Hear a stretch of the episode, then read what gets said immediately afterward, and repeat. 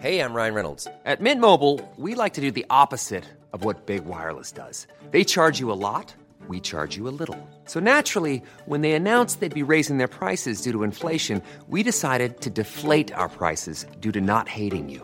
That's right. We're cutting the price of Mint Unlimited from $30 a month to just $15 a month. Give it a try at mintmobile.com slash switch. $45 upfront for three months plus taxes and fees. Promo rate for new customers for limited time. Unlimited more than 40 gigabytes per month. Slows. Full terms at mintmobile.com.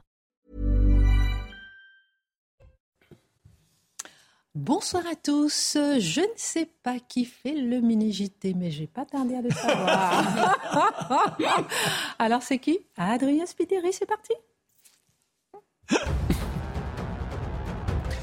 Le procureur de la République d'Arras s'est exprimé sur la mort d'un agent du fisc hier. D'abord séquestré avec une collègue, il a été tué à coups de couteau lors d'un contrôle chez un brocanteur. Ce dernier s'est donné la mort avant l'arrivée de la police. Les premiers éléments de l'enquête semblent se diriger vers un acte prémédité. L'Assemblée nationale adopte le projet de loi de programmation du ministère de l'Intérieur. Approuvé par le Sénat, le texte était voté ce mardi par les députés. Il prévoit 15 milliards d'euros sur 5 ans. Près de la moitié doivent être dédiés à la transformation numérique du ministère. Et puis l'équipe de France entre en lice à la Coupe du Monde. Les Bleus affrontent l'Australie ce soir à 20h. Les hommes de Didier Deschamps remettent leur titre en jeu malgré les absences de Karim Benzema, Paul Pogba et N'Golo Kanté. Un remake de la Coupe du Monde 2018. À l'époque, la France s'était imposée 2-1 face aux Australiens. Au sommaire ce soir, mais que se passe-t-il entre la France et le Mali? La France suspend son aide au développement au Mali. Le Mali, lui aussi, suspend sa coopération avec les ONG financées par la France. Tout cela à cause de la présence russe de Wagner, ce que Bamako dément. Qu'en est-il réellement? Le Mali, la Russie et Wagner accusent la France d'impérialisme en Afrique. N'inverse-t-il pas les rôles? L'édito de Guillaume Bigot. Alors que la crise du pouvoir d'achat fait rage, alors que le coût pour se nourrir ne cesse d'augmenter, c'est aujourd'hui que débute la 38e campagne d'hiver des Restos du Cœur. L'association, très inquiète de l'appauvrissement de nombreux Français, l'augmentation de travailleurs pauvres, la classe moyenne est-elle en voie de disparition? Le décryptage de Dimitri Pavlenko. Match France-Australie ce soir au Qatar, premier match des Bleus. Si la France est en pleine crise avec les migrants, comment l'Australie gère-t-elle, elle, ce sujet de l'immigration? Si la France fait face à l'écoterrorisme, terme de Gérald Darmanin, comment l'Australie, elle, agit-elle face aux militants écologistes? Les grandes leçons australiennes L'analyse de Charlotte Dornelas. Hier, pour leur match, leur premier match de football, les joueurs iraniens en soutien de la lutte des femmes dans leur pays, n'ont pas chanté l'hymne national. Sport et politique ne faisaient qu'un. Ce n'est pas là un événement unique. On peut dire même que sport et politique n'ont cessé de se conjuguer depuis la création des JO et de la Coupe du Monde de football. Marc Menon raconte. Voilà, une heure pour prendre un peu de hauteur sur l'actualité avec nos éditorialistes. On commente, on décrypte, on analyse et c'est maintenant.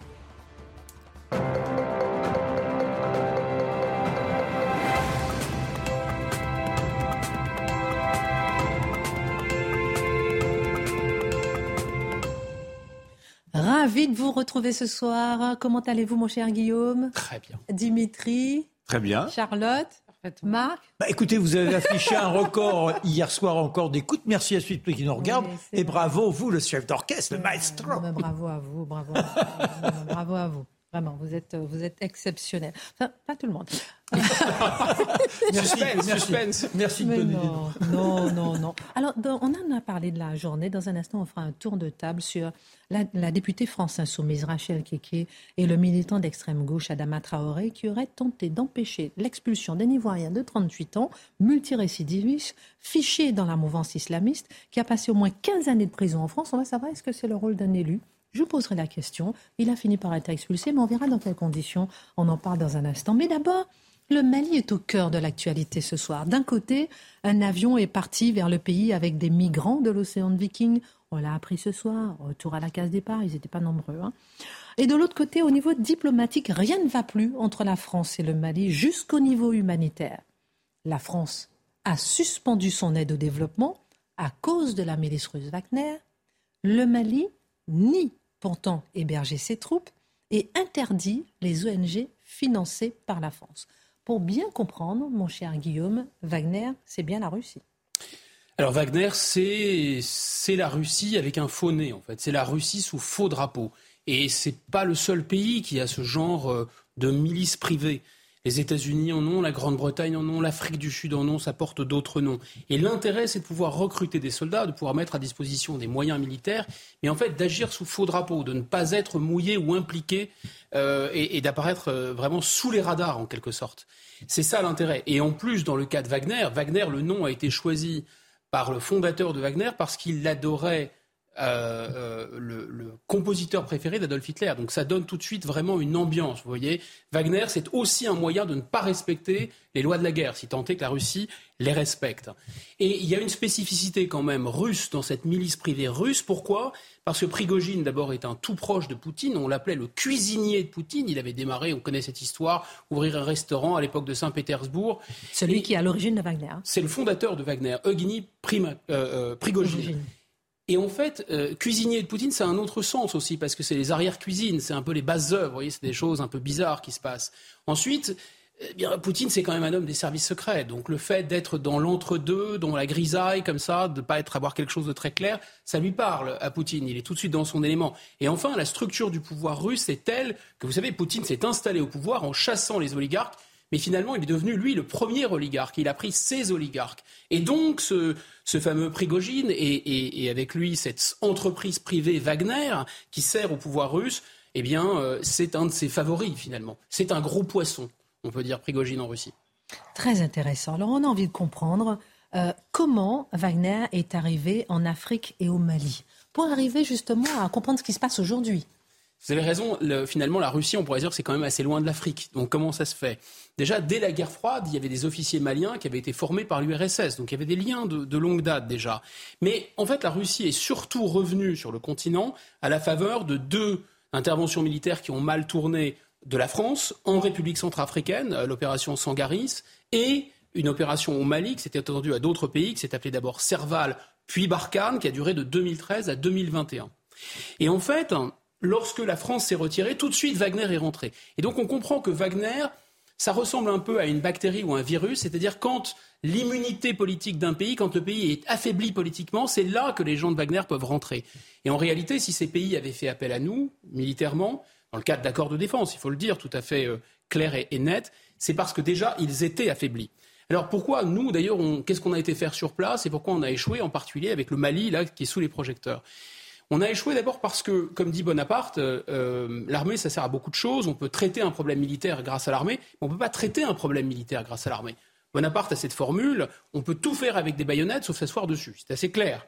Deuxièmement, on ne C'est plutôt clair. C'est du langage militaire, c'est du langage assez fleuri. Napoléonien, on accepte. C'est tout à fait napoléonien. Et encore, il faut être ambitieux. Alors, euh, deuxième chose, je pense que aucun peuple n'aime avoir une troupe étrangère sur son sol.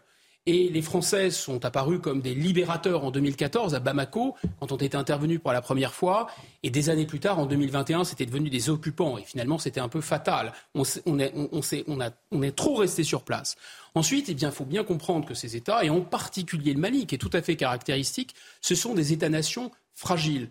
Attention, la Je France. fais une petite parenthèse. On est trop resté sur place. J'aime bien le trop, mais en même temps, bon, on a été quand même, quand même une, volonté de détruire l'image de la France sur place. Je ferme la parenthèse, je ferme la ah, parenthèse. C'est un gros sujet. On va y revenir. C'est gros sujet. tout ça m'intéresse. Cette parenthèse, il faudra la réouvrir. oui, oui, oui, parce que le trop rester sur place, euh, oui, il y a quand même des explications.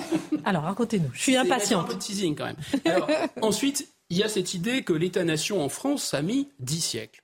Donc, la décolonisation, elle date des années 60. Comment c'est possible d'imaginer que ces États-nations vont se consolider en aussi peu de temps? On le sait, les frontières étaient relativement artificielles. Le Mali, c'est typique. On a cette Afrique du Nord avec dans cette zone du Sahel, souvent le Nord et le Sud. Au Nord, vous avez des pasteurs, vous avez des gens qui sont liés, disons, au peuple du désert, des Touaregs, des Peuls, qui sont des nomades, qui sont en général beaucoup plus musulmans, euh, beaucoup plus pratiquants. Au sud, vous avez des gens qui sont un peu plus dans l'animisme et qui sont des chrétiens, ou alors des musulmans un peu soufis, et qui sont des agriculteurs ou des gens urbains. Avec le réchauffement climatique en particulier, il y a une tension entre ces gens qui ont besoin de l'eau pour leurs troupeaux et qui sont plutôt très musulmans et ceux qui sont des agriculteurs. Il y a une tension énorme. c'est une tension et ce sont des, luttes finalement ancestrales. Sauf que dans le contexte de la décolonisation, les capitales, et notamment Bamako, eh bien, c'est plutôt les gens, les agriculteurs et les urbains qui ont pris le pouvoir. Et ils ont laissé un peu ces peuples du Nord et ces peuples nomades tomber. Et en plus, si on regarde encore plus profondément ce qui s'est passé, à l'époque de la présence française, nous avions souvent enrôlé ces Touaregs, ces nomades, ces peuples du désert pour en faire des soldats. C'était devenu un peu des seigneurs euh, au temps d'occupation française. Et avec la décolonisation, les choses se sont totalement renversées. Et quand les djihadistes ont été refoulés de l'Algérie et quand ils sont descendus de la Libye, ils se sont ils ont trouvé naturellement avec ces peuples-là du nord, du Mali notamment, et du nord du Sahel, des, on va dire, des clients, entre guillemets, des bons clients, des gens qui étaient prêts à réactiver euh, le djihad d'une certaine façon contre les capitales. C'est ça qui s'est produit. Et nous, on est intervenus pour stopper cette offensive djihadiste qui passait du nord vers le sud. Seulement voilà, on est resté trop longtemps sur place. Et donc, on est devenu finalement des occupants. Et, lorsqu'on est devenu des occupants, eh bien Wagner et la Russie derrière se sont intéressés à cette situation. Ils ont financé des mouvements politiques locaux pour commencer à dire regardez la France, ils sont incapables d'assurer la sécurité, la France en fait, ils, euh, ils, vous ont trahi, la France ce sont d'horribles colonialistes, etc., etc. Cette propagande évidemment a bien fonctionné parce que les Maliens en avaient assez de la présence française et parce qu'il est vrai qu'on n'arrivait plus à sécuriser la situation. Et donc là, ils nous ont finalement remplacés. Et en 2021, il y a une, à l'été 2021, il y avait déjà eu un coup d'État, il y avait eu un second coup d'État avec une junte. La France a été, on peut dire quasiment expulsée manu militari euh, du Mali, donc fin de l'opération militaire. Ensuite, eh bien, nous, en, représailles, Paris, on a coupé l'aide au développement, l'aide publique au développement, et maintenant c'est quasiment la troisième étape de cette histoire, c'est-à-dire que là, les autorités maliennes, en représailles, ont décidé d'interdire toutes les ONG et les associations humanitaires qui viennent en aide à la population. Alors il y a 7,5 millions de Maliens qui dépendent de cette aide. Dans le contexte de la guerre en Ukraine, où il y a aussi des tensions sur les engrais, sur le prix des matières premières et, notamment du blé, la situation est extrêmement tendue sur place. Oui, ça va faire du chômage. Euh, au minimum. Je pense que c'est beaucoup plus grave que ça en réalité. Le Mali, la Russie et Wagner accusent la France d'impérialisme en Afrique, est-ce qu'il n'inverse pas les rôles? Euh, C'est un euphémisme. Je pense que c'est d'abord totalement scandaleux. C'est plus qu'une inversion des rôles. Là, c'est comme dit l'expression populaire, c'est l'hôpital qui se moque de la charité, carrément. Euh, parce que qu'est-ce que nous faisions ou faisons euh, en Afrique finalement, et notamment au Mali, et depuis la fin de la colonisation? Alors d'abord, ces États sont indépendants. Le fait qu'on soit chassé du Mali est une preuve absolument invincible de cette indépendance. Ils ont voulu, ils plus voulu de nous, on est parti euh, euh, immédiatement. Donc c'est faux de raconter qu'on est une colonie déjà. Mais il est vrai que depuis la fin de la colonisation, on a eu une politique dite de coopération. Coopération militaire, donc avec des accords militaires, euh, parfois des troupes sur place, coopération économique, des entreprises exploitent des, matières premières sur place et il y a des affaires qui sont faites entre la France et l'Afrique. Aide au développement aussi, euh, on envoyait énormément de coopérants. Alors cette politique, malheureusement, a été arrêtée. Et donc, on peut dire d'une certaine façon qu'on continuait à s'intéresser à l'Afrique hein, dans une optique un peu gagnant-gagnant. En fait, c'était un peu la poursuite de l'Empire par d'autres moyens. et il faut tout de suite préciser que l'Empire, n'est pas aussi négatif qu'on l'imagine. L'Empire, ça ne peut fonctionner que si c'est du donnant-donnant. Prenons l'exemple, décentrons le problème, et dans l'espace et dans le temps, si les Romains ont pu s'installer en Gaule, c'est qu'ils ont pacifié la Gaule, c'est qu'ils ont empêché les tribus gauloises de se taper dessus et qu'ils ont apporté les aqueducs. C'est comme ça que ça fonctionnait. Alors maintenant, que fait Wagner et que fait la junte euh, qui est euh, euh, accoquinée à Wagner, la junte du colonel Goïta? Eh bien, on peut dire que c'est tous les inconvénients de l'impérialisme sans aucun des avantages coopératifs de l'Empire. Eux ne s'intéressent pas à essayer de fabriquer ou de maintenir une unité du Mali ou un État-nation du Mali. Eux, ils sont uniquement intéressés à piller les ressources et les matières premières. Autrement dit, c'est un clan, c'est une clique, c'est une seule tribu, ils sont installés au pouvoir, ils sont absolument contre les autres, et ils ont décidé de faire venir des militaires qui sont en fait des militaires russes, mais euh, sous faux drapeau, qui leur servent d'une certaine façon de sécurité privée.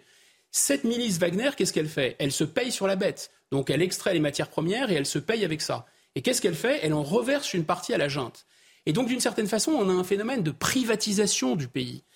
En réalité, vous avez une mafia russe, vous avez une mafia malienne et vous avez une colle entre les deux qui s'appelle Wagner. Et c'est une pure prédation. C'est le pire, je répète, de l'impérialisme sans les avantages de l'empire. Et c'est un modèle extrêmement dangereux parce que c'est finalement un modèle relativement intelligent. Ça tire des conséquences du fait que l'État-nation, c'est très compliqué à installer dans certains pays. Et donc, à partir de propagande et en se payant sur le dos de la bête, on arrive comme ça à survivre mais on n'installe pas la sécurité. Au contraire, on vit de l'insécurité. On pille, on viole, on tue. Plus il y a d'insécurité et plus d'une certaine façon, il y a besoin de cette espèce de milice privée. C'est très dangereux parce que dans le contexte de la mondialisation, les États-nations sont affaiblis. C'est très dangereux parce qu'évidemment, il y a le réchauffement climatique aussi qui aggrave ces situations. Et c'est très dangereux parce que dans le contexte de la guerre en Ukraine, la propagande bat son plein et on pourrait avoir d'autres situations et d'autres pays qui sont menacés par Wagner. Et enfin, pour terminer, et pour faire bonne mesure, il faut préciser qu'il n'y a pas que la Russie qui agit de cette façon. La Chine agit de cette façon. Les anglo-saxons agissent de cette façon. Avec des milices privées?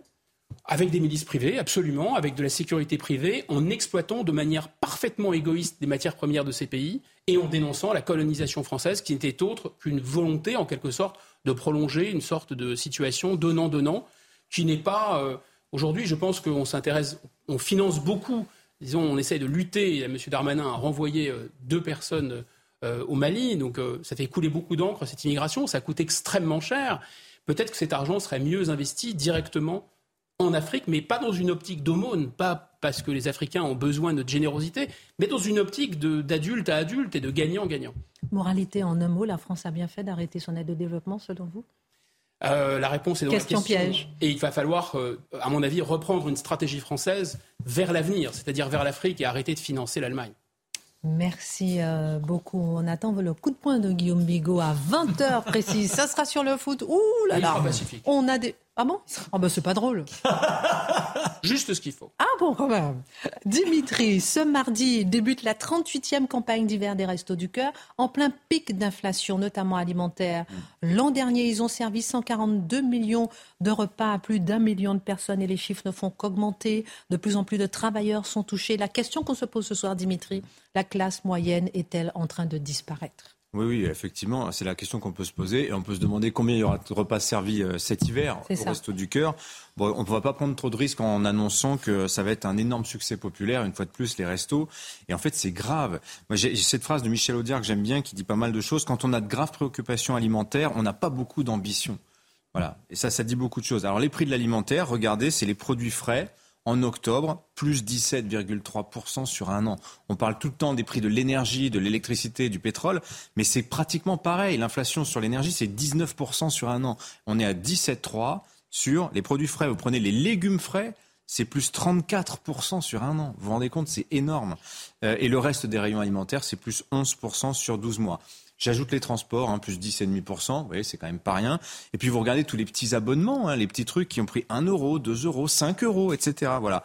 Voilà. Et pendant ce temps, bah, les revenus, eux, alors on n'a pas les chiffres consolidés sur 2022, mais en substance, c'est plus 3,5% à peu près pour une inflation globale hein, qui est autour de 6%. Vous voyez qu'on est quand même assez loin du compte en dessous de l'inflation en tout cas, alors que déjà vous avez des millions de Français qui, avant l'inflation, se plaignaient de la faiblesse salariale.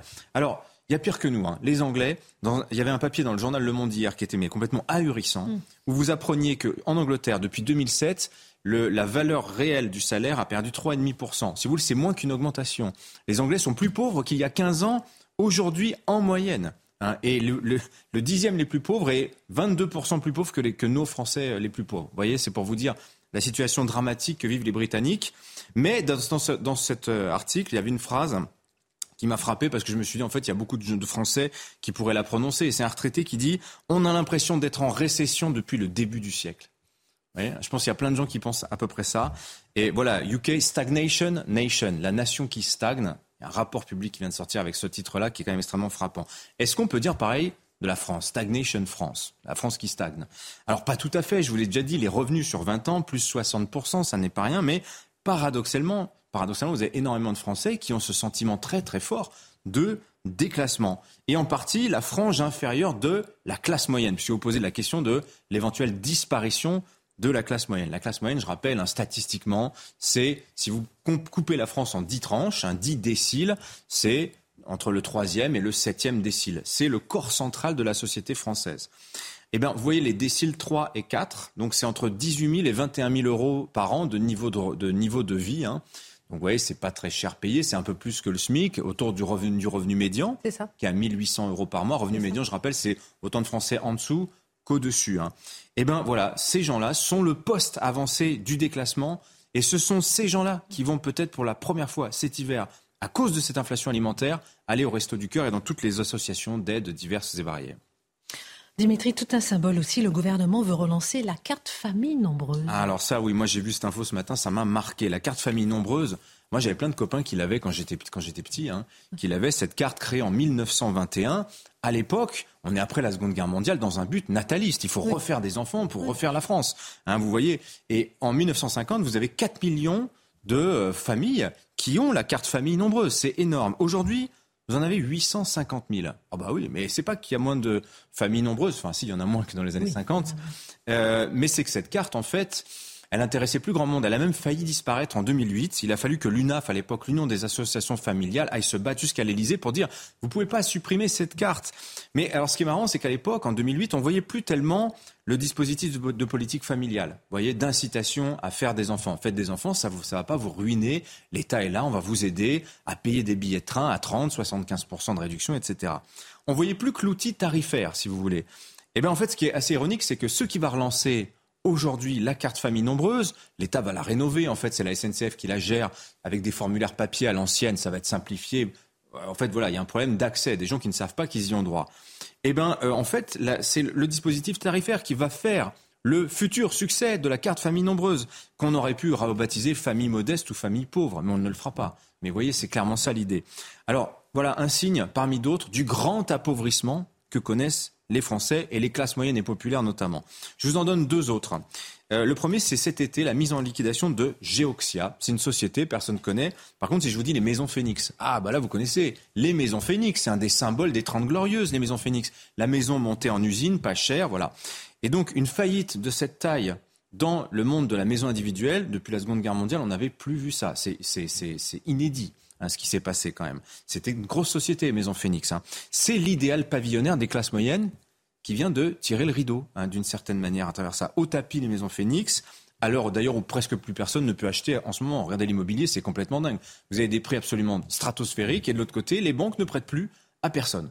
Alors que dans euh, l'idéal pavillonnaire, accéder à la propriété privée, pour les classes moyennes, pour les classes populaires, c'est un horizon de vie. C'est l'objectif d'une vie. Il hein, faut, bien voir le mmh, truc. Mmh, mmh. L'autre signe de déclassement, alors ça c'est une décision stratégique du groupe Carrefour. C'est le lancement prochain en France d'une enseigne que Carrefour a achetée au Brésil il y a 15 ans qui s'appelle Atacadao.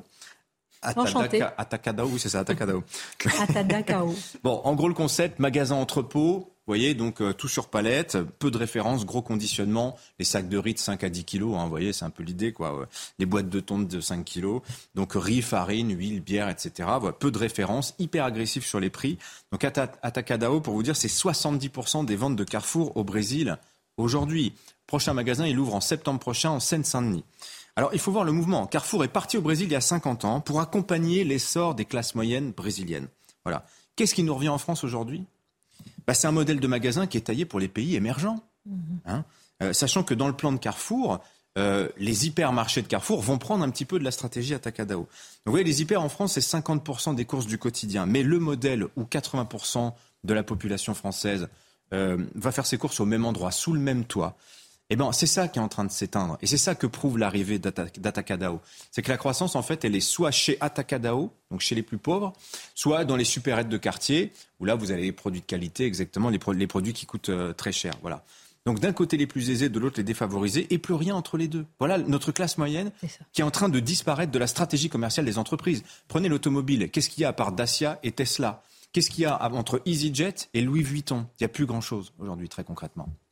Alors, en quoi c'est inquiétant Qu'est-ce que ça révèle bah, Que la classe moyenne, qui est le corps central de la société, n'est plus l'objet central d'attention. Donc, de la part des politiques euh, euh, commerciales, des entreprises aussi, mais vous regardez l'offre politique, c'est exactement la même chose. L'homogénéisation de la société française recule, disait Olivier Babot il y a quelques jours dans le Figaro. C'est très juste.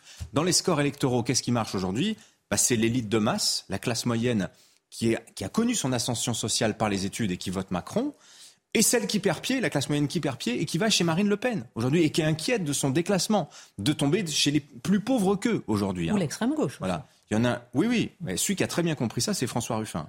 Lui, il dit, il n'y a pas que les plus pauvres et les plus riches, il y a au milieu la classe moyenne qui a peur de tomber. Et il y a celle qui arrive à se sauver, à rallier l'élite. Donc alors on pourrait se dire c'est comme ça, finalement la disparition de la classe moyenne, c'est un... Mais non, c'est le maillon fort de la société, la classe moyenne. C'est la cohésion sociale, c'est la stabilité politique. Quand la classe moyenne va bien, vous avez une société qui a confiance en elle, qui est satisfaite dans la vie. Vous avez des taux de criminalité moindres. Tous ces indicateurs que je viens de vous citer, regardez, on n'arrête pas d'en parler ici, ça ne fait que vaciller. Donc oui, il faut s'inquiéter. Merci beaucoup, euh, mon cher Dimitri, pour ce zoom sur la classe moyenne en pleine disparition de la société à tout point de vue. On marque une pause et dans un instant, on parlera de Rachel Keke qui a été dans, un centre de rétention administrative empêché l'expulsion euh, d'un Ivoirien. Pourquoi Est-ce le rôle d'un député? On fera un tour de table là-dessus. On verra avec vous sport et politique. On, on en parlera. Est-ce que ça a toujours été le cas? On en parlera avec vous, mon cher Marc. Allez, on marque une pause. À tout de suite.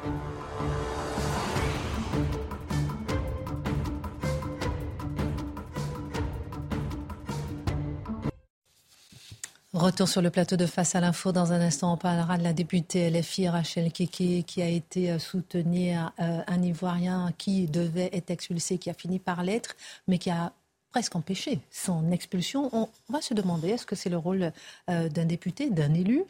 Mais juste avant, la minute info, Adrien Spiteri. Échange tendu à l'Assemblée nationale cet après-midi. Gérald Darmanin a été interpellé par l'opposition sur la politique migratoire de la France. Le ministre de l'Intérieur défend son action. Il annonce que la loi sur l'immigration va changer. Objectif tirer les conclusions de l'accueil du navire humanitaire Ocean Viking. Magistrats, avocats et greffiers se sont mobilisés aujourd'hui. Ils dénoncent une justice au rabais et une charge de travail trop importante. Ils appelaient à renvoyer toutes les audiences ce mardi. Il y a un an déjà, 3000 magistrats dénonçaient dans une tribune leurs conditions de travail. Et puis c'est officiel, Cristiano Ronaldo quitte Manchester United. Une annonce faite ce mardi par le club anglais dans un communiqué. Le joueur portugais avait récemment critiqué son entraîneur et ses dirigeants dans une interview. Il participe actuellement à la Coupe du Monde avec sa sélection. Alors ce soir, après, face à l'info, d'ailleurs, il y a un match, hein, France-Australie. Ah paraît-il. Euh, paraît-il. Mais euh, nous, nous sommes des petits coquins. Et nous allons nous intéresser à cette petite comparaison entre la France et l'Australie, justement sur, sur des sujets qui nous intéressent, parce que ce pays est quasiment un, euh, un continent à lui tout seul, une île gigantesque, est aussi régulièrement citée sur le terrain de la détermination politique. Charlotte, dernièrement sur la question du traitement des militants écologistes, euh, mais aussi des migrants, ce sont des questions qu'on va se poser. On va essayer de faire une petite comparaison. C'est vrai que sur l'immigration, c'est un, comment dire, un, pays qui a été souvent cité, notamment par les partis de droite dits populistes, un peu partout en Europe. Euh, mais euh, nous avons découvert ces jours-ci qu'il y avait également euh, une détermination assez claire sur la question, en effet, de ces militants. Vous savez, les actions chocs qu'on a vues beaucoup en France et globalement un peu partout en Occident ont eu lieu aussi en Australie. Alors on a des activistes qui sont collés les mains à la chaussée pour bloquer le pont euh, qui, euh, qui enjambe la baie de Sydney en heure de pointe pour bloquer toute la circulation. On a un, gros terminal euh, à conteneurs du pays qui a été bloqué par ces mêmes activistes. on retrouve très clairement les mêmes, les mêmes actions coup de poing. Comme Guillaume, que partout, mais pas pacifiste en l'occurrence.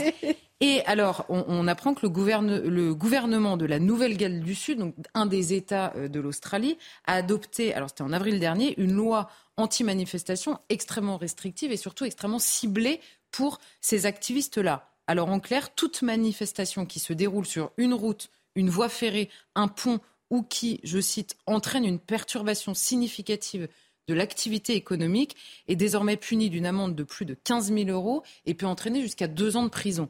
Alors bon, il suffit pas de l'inscrire dans le code pénal, faut ensuite l'appliquer. Et apparemment, l'Australie gère un petit peu euh, mieux son, la, on va dire, la, suite de ces euh, conséquences de ces euh, engagements politiques. Ça, c'est autre chose. Et par ailleurs, l'État a créé une unité policière dont la mission, alors là, c'est incroyable, dont la mission est d'empêcher, d'enquêter et éventuellement de perturber les manifestations non autorisées perturber les manifestations non autorisées, en clair, empêcher euh, qu'elles aient lieu, empêcher les gens, les manifestations de se constituer à partir du moment où elles ne sont pas autorisées. Et alors c'est à cette occasion qu'on en a entendu parler, puisqu'il y a euh, un grand rassemblement de l'industrie minière euh, qui a lieu cette semaine en Australie.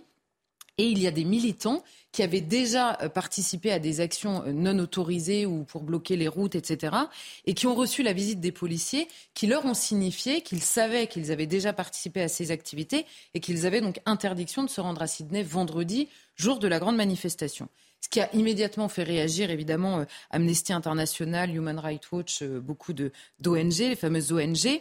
Euh, qui s'inquiètent que des gens qui ont participé à des activités mais qui n'ont pas été arrêtés soient donc euh, identifiés et euh, intimidés, c'est leur mot, par la police. Alors c'est le, voilà le, comment dire le vocabulaire que l'on connaît, hein, c'est atteinte aux droits fondamentaux, loi antidémocratique puisque c'est par la loi que les forces de l'ordre peuvent le faire.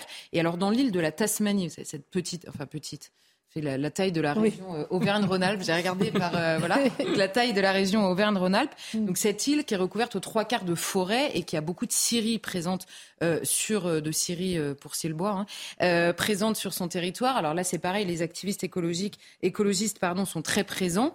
Et alors là le gouvernement a créé un délit de violation aggravée de propriété et donc il est désormais interdit de manifester sous les fenêtres d'un bureau. Donc c'est extrêmement précis, extrêmement ciblé. Ce sont des lois à la fois rapidement votées pour euh, empêcher immédiatement. Alors, il y a actuellement sur ces lois des recours devant la Cour suprême, mais les militants qui ont fait ces recours disent eux-mêmes que ça a peu de chances d'aboutir pour des raisons euh, de droit qui est un peu différent, notamment sur la question de la manifestation et sur la question de la temporalité, on va dire, de ces euh, prises de position. Alors la question n'est pas de dire il faudrait exactement retranscrire ça dans le droit français. De toute façon, ça passerait à l'Assemblée et ça provoquerait évidemment un débat, euh, là pour le coup, démocratique. C'est simplement le rapport de l'Australie, que l'on découvre, le rapport de l'Australie, non pas à l'état de droit, mais à l'état du droit par rapport à la réalité, on va dire, des menaces qui euh, frappe le pays. Et c'est ça qui est intéressant. Et qui émerge. Dans la et qui émerge évidemment, et c'est de se dire l'état de droit n'est pas un bloc qui traverse les siècles de manière. D'ailleurs, la loi change extrêmement régulièrement dans ce pays, évidemment.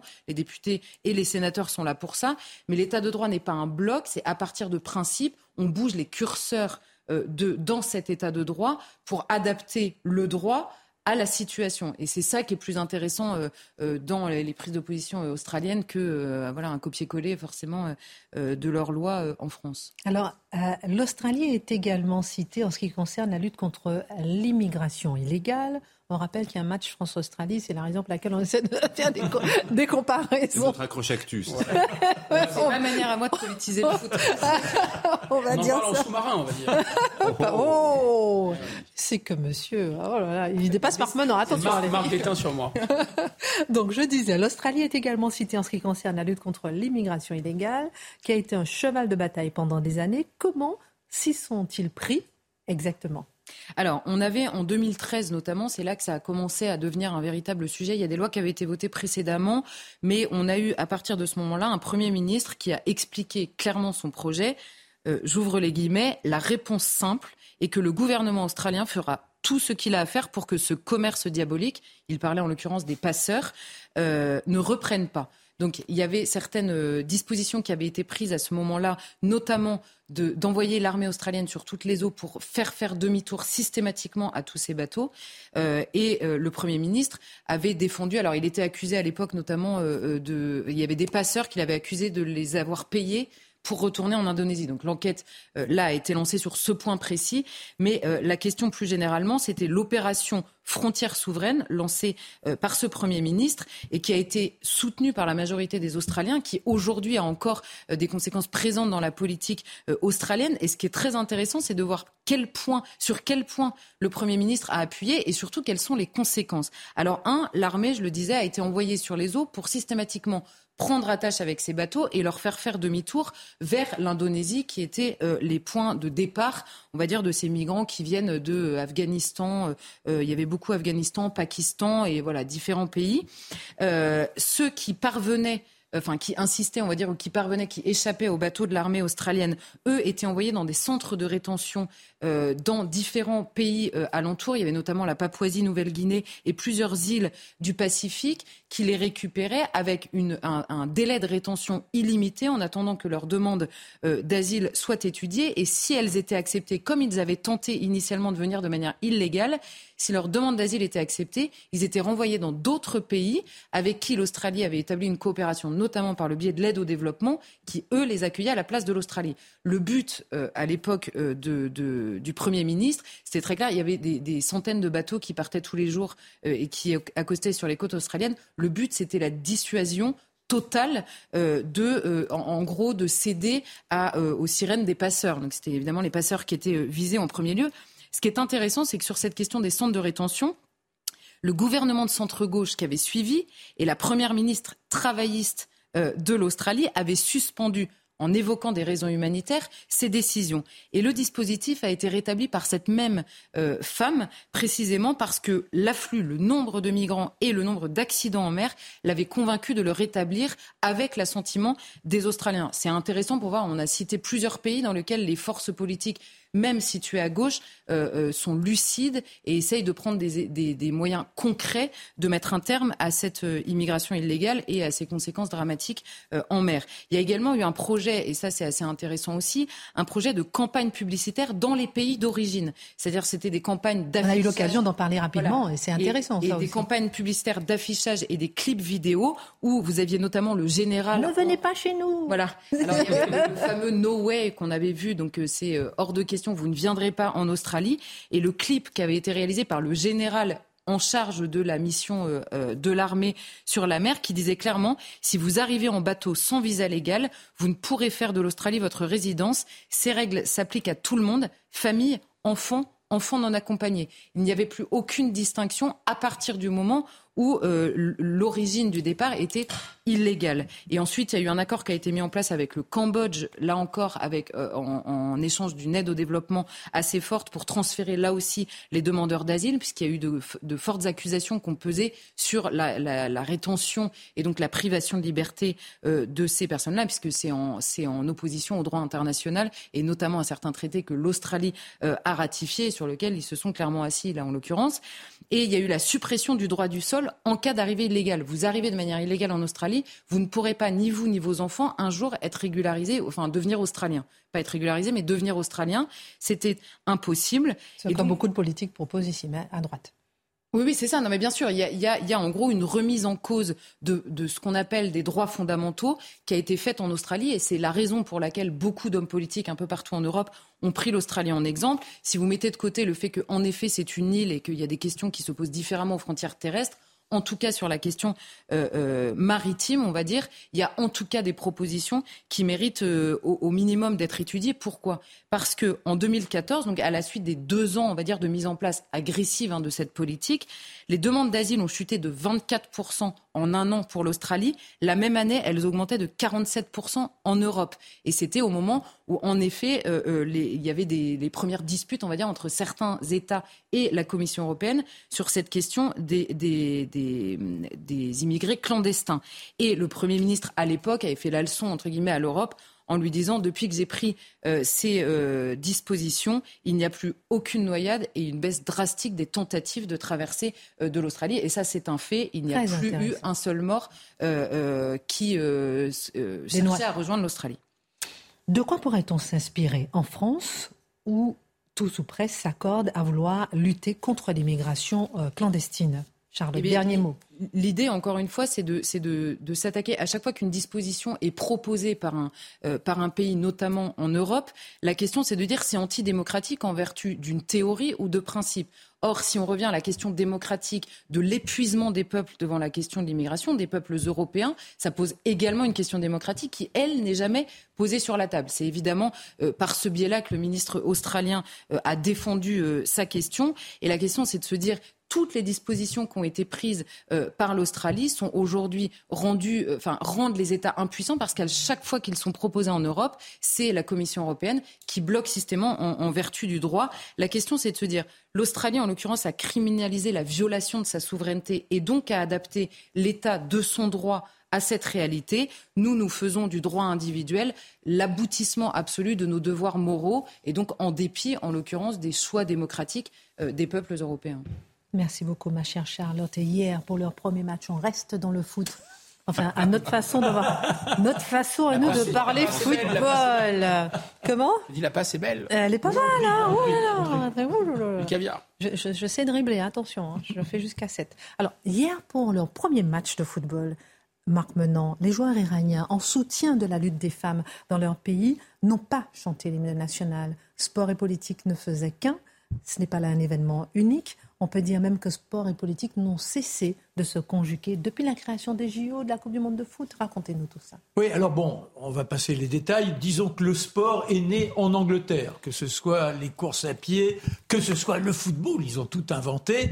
Et puis ensuite, nous l'avons récupéré. Là, on joue un rôle déterminant avec euh, les Jeux Olympiques en 1893, 96, le baron de Coubertin c'est à Athènes, lieu mythique, puisqu'on a les racines et on fait rejaillir les jeux bien des siècles après, alors qu'ils avaient été supprimés quatre siècles après Jésus-Christ par Théosophe, qui était, au nom des chrétiens, contre ces gens qui s'exhibaient nus. Il n'était pas question d'avoir ça, on la cachon. Évidemment. Cachon, bah, enfin, il y a un minimum. Bref, toujours est-il qu'en 1900, on a les Jeux à Paris, et là déjà, il y a une dissension. C'est-à-dire que les organisateurs des Jeux s'opposent aux organisateurs de l'exposition internationale. C'est à qui aura le bénéfice. Vous voyez, on a le sport, mais le sport devient un objet à exploiter.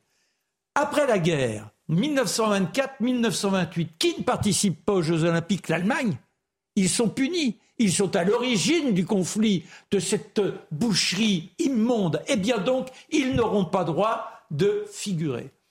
En 1930 arrive la première Coupe du Monde de football. Chez Jules Rimet, qui l'invente. Là encore, un Français.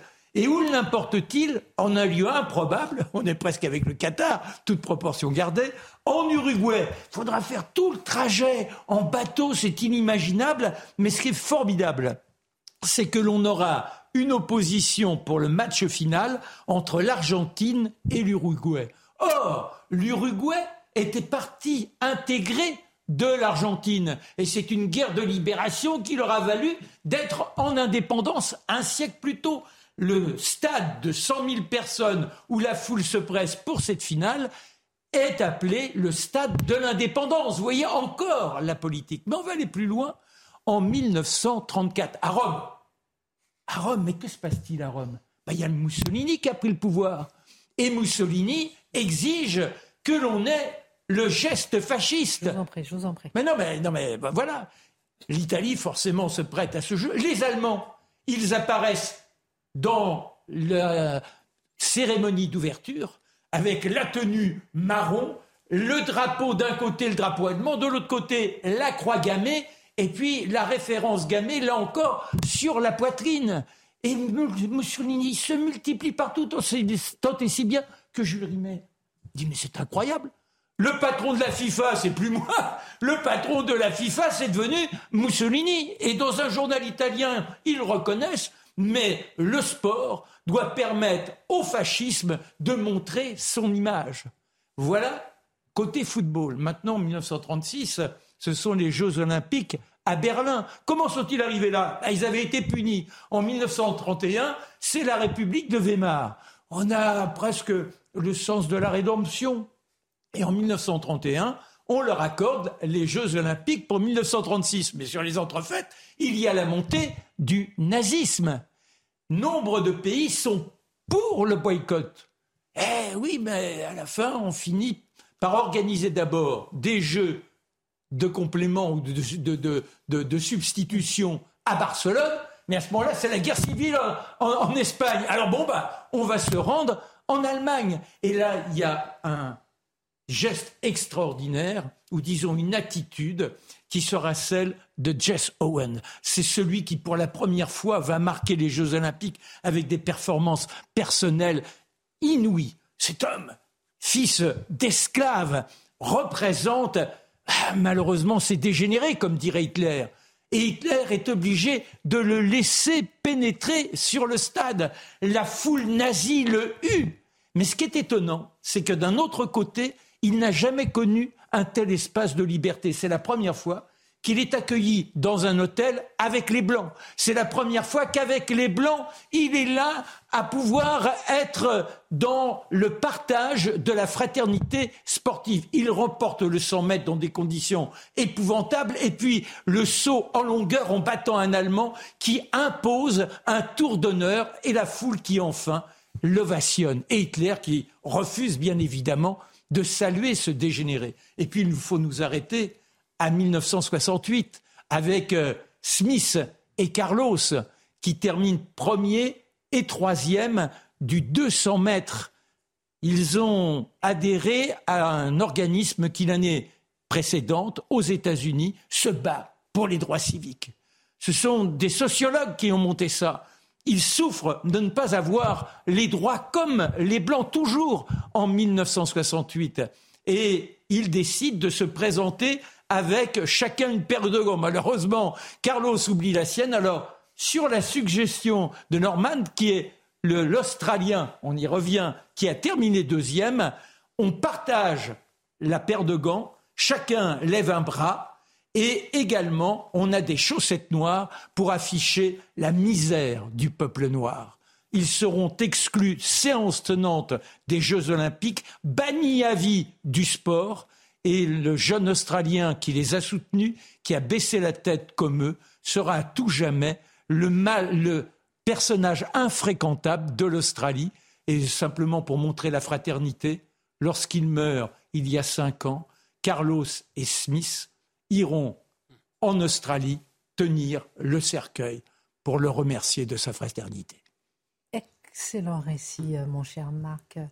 Ça permet, c'est important hein, de regarder l'histoire. Mmh. Regardez dans le rétroviseur pour bien comprendre le présent. À 20h, le coup de poing sur les i ou le coup de poing P-O-N-T ou bien le point P-O-N-G, comme on veut, de Guillaume Bigot, le président de la FIFA a affirmé se sentir arabe, gay, travailleur, migrant. Cela vous inspire Une minute pour nous inspirer.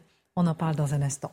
Pour l'instant, un tour de table avec la députée France Insoumise Rachel Keke et le militant d'extrême gauche Adama Traoré qui se sont mobilisés contre l'expulsion d'un clandestin. Un clandestin ivoirien de 38 ans, multirécidiviste, fiché dans la mouvance islamiste, qui a passé au moins 15 années en prison en France. Alors, une question se pose. Je me tourne déjà vers vous, Charlotte, parce que vous connaissez bien le dossier. Est-ce le rôle d'un élu de se mobiliser contre l'expulsion d'un clandestin? Euh, alors, euh, c'est déjà original. En plus, euh, Rachel Keke est, en l'occurrence, une députée française qui a également la nationalité ivoirienne. Donc se pose la question du raison de son soutien euh, à cet homme. Il faudrait qu'elle nous éclaire quand même pour savoir euh, exactement qui elle sert au moment où elle va euh, le défendre. Et se pose en plus la question du militant dont vous avez parlé, Adama Traoré, qui, qui alors, a une association qui s'appelle La Révolution en marche, me semble-t-il, ou La Révolution en cours, enfin, je ne sais plus exactement, en, marche, et qui avait notamment été mis en garde à vue parce qu'il avait tenu des propos et appelé à manifester en soutien à Michael Harpon, le euh, policier qui avait tué euh, des policiers à la préfecture de police de Paris. Tout ça est quand même complètement dingue. Et il a été incarcéré non-stop de 2012 à 2020 avec 20 mentions à son casier. Donc pour, pour avoir passé autant de temps en prison, il faut avoir fait quand même a priori des choses graves. On parle de port, transport d'armes, participation et préparation d'un crime, violence et rébellion. Il s'est radicalisé en prison au point d'être nommé dans le fichier. Notons qu'avant la députée, nous avions eu un avis négatif du comité d'expulsion sur l'expulsion de cet homme en raison de ses attaches familiales en France, y était arrivé euh, à 4 Et il a fallu que le ministère de l'Intérieur prononce un arrêté particulier euh, pour lui pour pouvoir l'expulser. Et qu'est-ce qu'on apprend derrière? À huit reprises, cet homme a refusé de faire son test PCR. Donc, pour ne pas être expulsé, ce qu'on vient expliquer régulièrement. C'est obligatoire. Donc il y a sept vols qui ont été prévus. On parlait de débauche de moyens complètement dingue. Sept vols qui ont été prévus. Et c'est à l'issue de ça qu'il a été déféré, jugé et condamné pour s'être soustrait à la mesure d'éloignement. Et c'est au moment de sa sortie de prison que Rachel Keke décide d'aller le soutenir dans, dans son centre de rétention administrative. C'est complètement lunaire. Enfin, pardon, elle est députée française. C'est pas simplement la question de l'expulsion, de savoir. Mais, personne n'en parle, comme si c'est un peu normal. On pardonne tout à l'extrême gauche. Euh, Guillaume Bigot, ensuite Dimitri. Si on cherchait une preuve de l'islamo-gauchisme, comme dit l'autre, on en a une incarnation absolument pure et parfaite. On peut pas dire euh, Flaubert disait Madame Bovary, c'est moi. Rachel Keke peut dire l'islamo-gauchisme, c'est moi. Elle se dit gauchiste et elle va au, euh, servir les intérêts d'un islamiste radicalisé. Moi, je trouve que c'est extrêmement décevant. Très sincèrement, quand elle a été élue, cette femme, je trouvais ça assez poignant.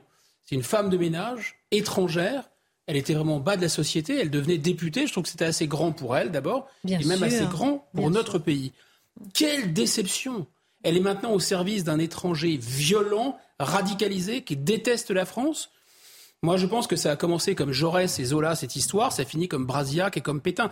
En fait, on connaissait les Français de papier, on découvre les députés de papier. Est-ce qu'on les découvre? C'est pas si sûr. Le vote du 10 juillet 40, je vous le rappelle, les députés de gauche, de droite, du centre, bien centristes en général, ont voté tous les pleins pouvoirs à Pétain. Donc ils se sont couchés aussi devant un étranger violent qui était en armes. Moi, je pense qu'il n'y a rien d'insoumis dans la France insoumise. Il n'y a rien de français, il n'y a rien d'insoumis. C'est vraiment l'anti-France qui est absolument soumise. Soumise à quoi? À ce qui reste vraiment la dernière trace de l'extrême droite en France, antisémite, misogyne, et qui plus est, vraiment quelque chose de... Voilà, il y, a quelque chose de l'extrême droite quand même dans l'idéologie islamiste. Et ces gens-là sont couchés devant cette extrême droite. Mais euh, en tout cas, j'ai l'impression que tout, a, tout ça est légal. Je veux dire, euh, ça ah se passe dans le silence le plus, le silence le plus euh, complet, euh, personne n'en parle, comme si effectivement... Euh, non, mais c'est-à-dire que si elle est élue et elle le fait, c'est-à-dire que pour elle, elle, fait une bonne action. C'est intéressant de, d'essayer de, comprendre. J'invite les, nos téléspectateurs à aller sur le, le fil Twitter d'Amory Bucco, journaliste CNews qui a suivi l'affaire. Il, il, raconte tout en détail. Vous avez tous les détails. Et alors, on comprend plein de choses. Alors, on comprend plein de choses. D'abord, en fait, Rachel Keke, il y a des vidéos, on la voit, en fait, elle est filmée par Adama Traoré, qui n'est pas le Adama Traoré, c'est un, autre, hein, c'est un homonyme. Mais on, elle parle pratiquement pas, en fait, quand elle va dans ce centre de rétention. Mhm. Donc, elle donne quand même sérieusement l'impression d'être un peu instrumentalisée, en fait. Voilà. Moi, ce que je comprends, c'est que cette histoire, c'est aussi un gros lobby communautaire. C'est histoire de dire, vous avez des problèmes, vous êtes menacé d'expulsion, la France insoumise est là pour vous aider. Voilà, c'est un peu ça, moi, le message que je, que je retiens. Alors, ce qui est très drôle, c'est que on voit aussi je suis peut-être béotienne, mais c'est contre la France. Je ne comprends pas. Non, non, c'est un lobby communautaire pour les gens qui, qui, qui pourraient être euh, euh, pour la, la, la, communauté ivoirienne, euh, franco-ivoirienne, qui se dirait, mais finalement, il y a des gens pour nous défendre si on a des problèmes. Voilà, c'est ça aussi un petit peu l'histoire. Alors, ce qui est génial, c'est que par exemple, ce Adama Traoré, parce que finalement, il, est, il, a été expulsé, le garçon en mm, question. Hein. il a été expulsé. L'histoire est rocambolesque. On va regarder d'ailleurs un tweet d'Adama Traoré, puisque vous parlez de lui, où il dit il souhaite expulser Mousseblé euh, sans test PCR. Il faut harceler le centre de rétention. Exactement. Et alors, il a harcelé le centre de rétention, et ensuite, euh, lorsqu'il est expulsé, alors les autorités sont obligées de ruser. Ne disent pas euh, en l'occurrence à ce Mousse B qu'il doit euh, quitter le pays. On lui dit qu'on va faire signer des papiers à Roissy. Alors il sent quand même venir un peu l'embrouille. Il appelle ses proches pour euh, s'organiser, pour se rassembler, faire un comité de soutien à l'aéroport. Il se trompe de terminal. Bref, il part quand même. Donc tout dans cette histoire est bancal, c'est-à-dire que les autorités françaises sont prises en défaut de faiblesse face à quand même un militantisme extrêmement bien organisé, c'est quand même ça saute aux yeux. Et moi je vois quand même dans la démarche de Rachel Keke dont on se dit finalement Rachel viens avec nous, hein, il y a un coup à faire elle donne un petit peu cette impression quand même, je trouve, Rachel Keke, dans, dans, cette histoire-là. C'est quand même, enfin, il y, a des choses qui ne vont pas. Vous savez, on parlait tout à l'heure de l'Australie. Mais pour vous, ça vous choque ou pas qu'un ah, député Non, mais ce qui me choque aussi, c'est par exemple, dans le journal Le Monde une tribune signée par la présidente de Médecins sans frontières aujourd'hui. Tribune qui s'appelle Excusez-nous de vous déranger en ne les laissant pas se noyer. Dans cette tribune, il y a cette phrase Vous êtes les complices de ces crimes. Moi, lecteur, je suis montré du doigt et je suis accusé. Qui a le monopole de la parole sur les questions migratoires aujourd'hui en France? Ce ne sont pas les autorités françaises. Tout à l'heure, Charlotte nous racontait que les autorités verbalisent les choses. Vous n'êtes pas les bienvenus si vous vous présentez dans notre pays sur des embarcations clandestines. Qui parle d'immigration en France aujourd'hui, sinon ceux qui sont pour ouvrir les portes en grand? Voilà, c'est ça que ça dit aussi cette histoire. Marc Menon. Ben, c'est plus un parti, c'est la sédition officialisée. C'est-à-dire que c'est monstrueux.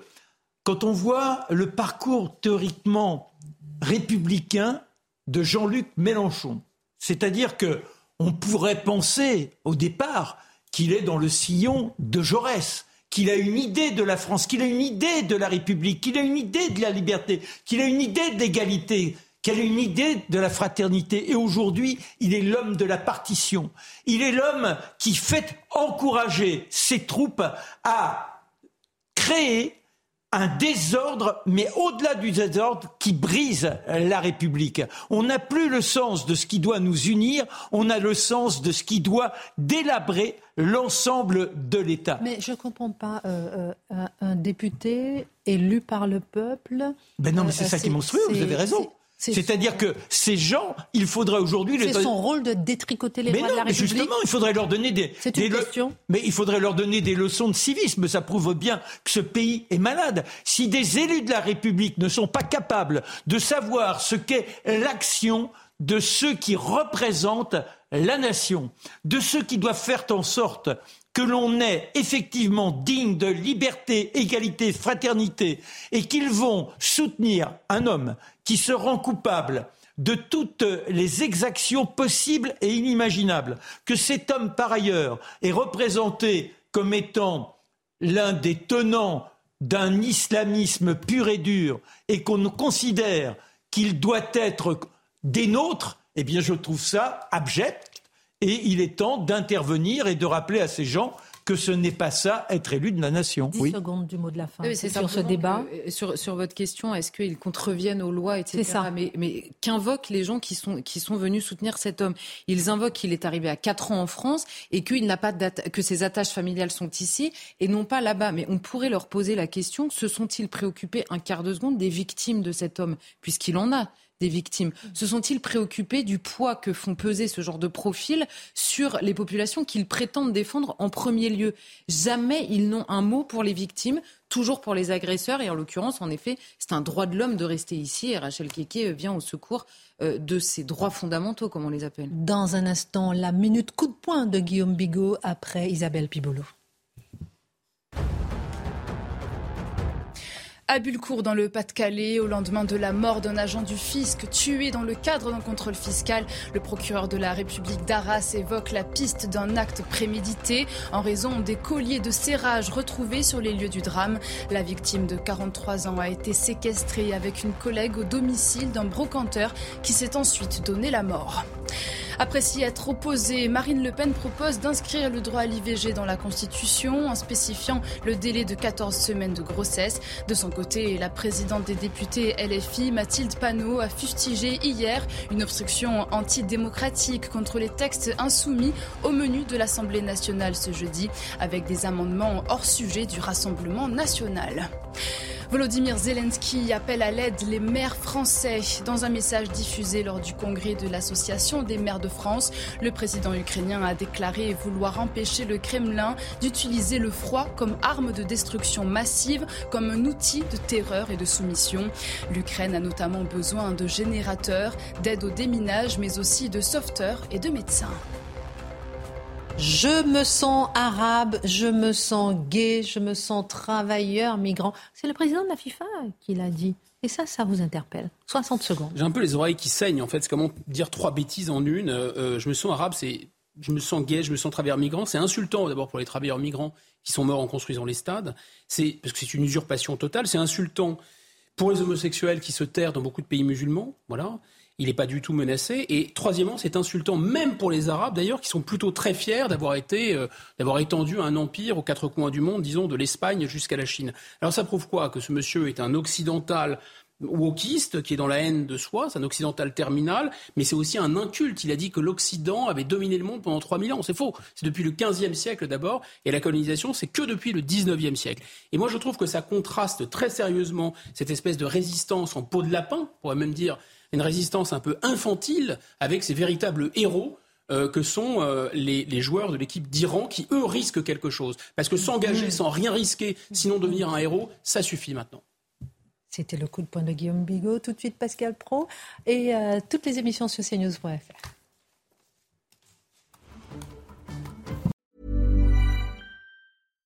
Hi, I'm Daniel, founder of Pretty Litter. Cats and cat owners deserve better than any old-fashioned litter. That's why I teamed up with scientists and veterinarians to create Pretty Litter. Its innovative crystal formula has superior odor control and weighs up to 80% less than clay litter.